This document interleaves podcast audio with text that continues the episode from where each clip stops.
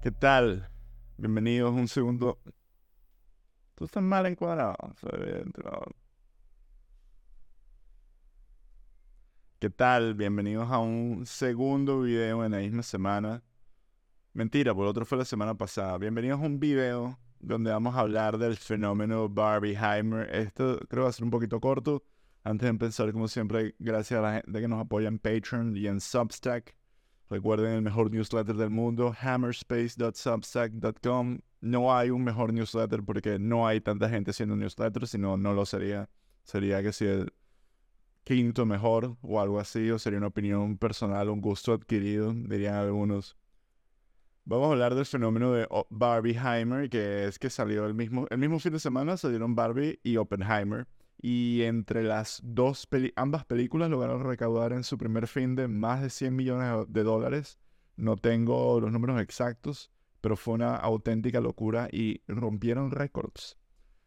Significa que muchísima gente fue al cine que no había ido al cine antes, porque este es el cuarto em, fin de semana más exitoso de taquilla en la historia gracias a estas dos películas. Una de ellas, vamos a hablar un poquito de las dos y luego voy a hablar un poco de mi experiencia habiendo visto las dos el mismo día.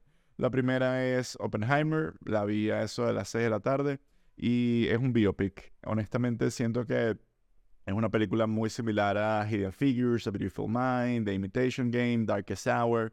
Es la historia de, Oppenheimer y, uno de los gripes que yo tengo con estas películas, a diferencia de no sé, entre ellas es que las siento muy, muy similares. O sea, esta película se me hace muy similar a Beautiful Mind, las que dije, a Theory of Everything, a Hidden Figures. Es como que estamos siguiendo a alguien a través de los años y nos está tratando de contar una narrativa que yo creo que como historia está bien, pero cinematográficamente eh, no siento que sea algo verdaderamente muy, muy Nolan. Y esto es algo que estaba hablando el otro día con, con Ignacio Redondo, que él me decía, hablemos de las... O sea, como estaba comparando la filmografía de Tarantino con la de Nolan. Y yo creo que es un ejercicio súper interesante porque cuando tú vas a ver una película de Tarantino, tú sabes muy bien lo que esperas.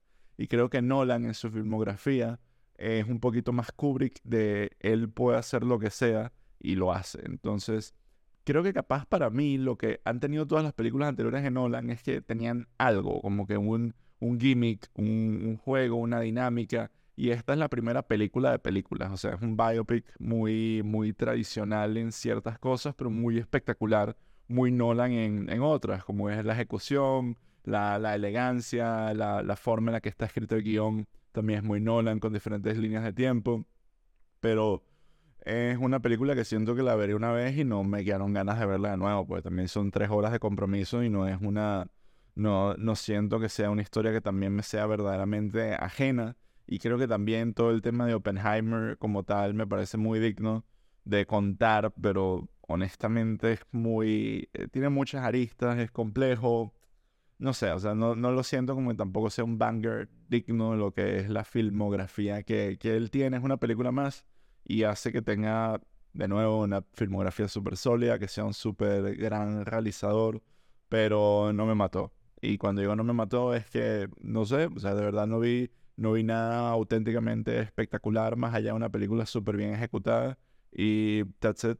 Y muy buenas actuaciones y muy bueno todo, pero era como que no, no salí muy cabezón del cine.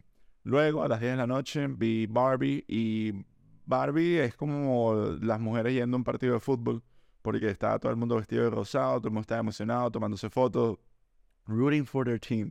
Y la película fue, no voy a hablar 43 minutos de Barbie, eh, me divertí, es una película cómica, es literal lo que te esperarías que es una película de Barbie y el hecho que esté hecha por Greta y escrita por Greta y Noam hace que sea inteligente, que sea divertida, tiene algunos tropes que pueden que sea una ladilla, tengo mis quejas, en particular siento que había como que toda la, toda la subtrama que hay con Ken, que se termina volviendo como que el conflicto principal de la película, siento que hubiera sido mucho más interesante si se hubiera quedado como un running gag, pero luego se apodera de la película y, y la película cierra, creo, de una forma un poco incómoda, pero dicho eso, y creo que podemos atarlo un poco al principio con el tema de la gente no ir al cine, y eso lo digo con mi camiseta de, del Festival de San Sebastián número 61 del 2013 eh, que está hecha mierda, de hecho tiene huecos por todas partes, la uso de pijama.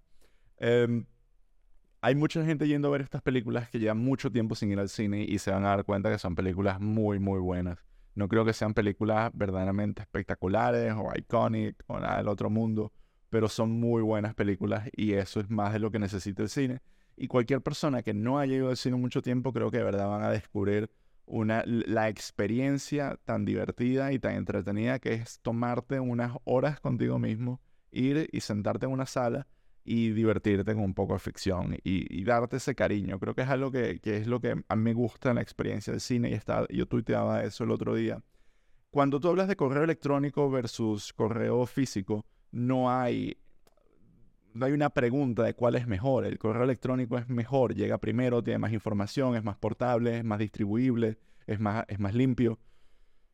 Hay algo mágico en el correo físico, claro que sí, y, y está ahí pero, y, lo mismo aplica con, con el, el, audio digital eh, versus el audio analógico de un vinilo o un CD. Vale, hay un poquito más de fidelidad, es mejor en cierto sentido, sí, pero tener Spotify disponible, toda la historia del catálogo de la humanidad, que ni siquiera creo que sea algo verdaderamente ético, tener todo acceso a todo eso, solo por 10 dólares al mes, como consumidor es infinitamente superior, superior a, a tener unos vinilos. Se vuelve un gusto adquirido. El cine no es así. Ver vainas en la sala de tu casa nunca va a ser mejor que ir a una sala gigante y verlas por ti mismo con gente que tú quieres y de verdad darte ese gusto, separarte del espacio en el que usualmente estás y decir, voy a ver una película en, la, en, un, en una configuración que cuesta cientos de miles de dólares que simplemente no la tienes en tu casa.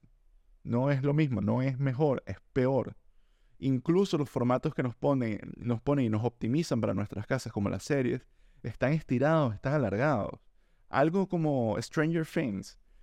Eh, puede ser una serie, sí, pero yo incluso articularía que de ser una serie de películas, Stranger Things posiblemente sería mejor. Y hay muchas series que estoy seguro que serían mejor como una película. Serían clásicos instantáneos si se hiciera el ejercicio de convertirlas en una pieza más, más rápida, más, más directa, más potente. Y, bueno, y te cambia completamente todo. El ejemplo que ponía era el caso de, de Severance. Entonces, para mí, ir al cine es objetivamente una experiencia superior y háganlo más. Así las películas a veces no sean igual de buenas, va a ser mejor que estar en tu casa viendo TikTok. Eh, eh, es así de sencillo. Es un mejor uso de tu tiempo y un mejor uso de tu energía. Ahora, ver las dos películas el mismo día vale la pena. No hay ningún valor agregado. El único valor agregado que me pudo dar, o el único pensamiento que me quedó de eso, fue que llevamos más de 100 años con estos mismos dilemas de, patriarcado y matriarcado, de feminismo y machismo, de fascismo versus comunismo, y qué bolas lo, atascados que estamos en, estas discusiones y estos miedos que cada vez parecen estar más vigentes, se transforman en digital, en lo que sea, pero siempre están ahí. Siempre es esta dicotomía entre, entre estos dos cocos que son el fascismo y el, y el comunismo. Esa es como que la única, verdaderamente como que la única reflexión que me quedó de esas siete horas de, de cine que me eché con, con Andrea y con Rebeca. Salutres para ellas en especial por haberme acompañado en esa aventura, aunque yo las acompañé más bien a ellas. No fui rosado a la premiere de, de Barbie. Fui, fui vestido como un maldito casual. Pero bueno, es lo que hay. Vayan a ver estas películas, vayan más al cine y saquen sus propias opiniones. Y si algo les gusta y les parece increíble y lo aman y no les parece Meat y, y Normie como, como a mí, me alegra. Me, me alegra. Cada quien tiene que tener su propio juicio de valor, pero vayan al cine. Cómprale flores. Chao.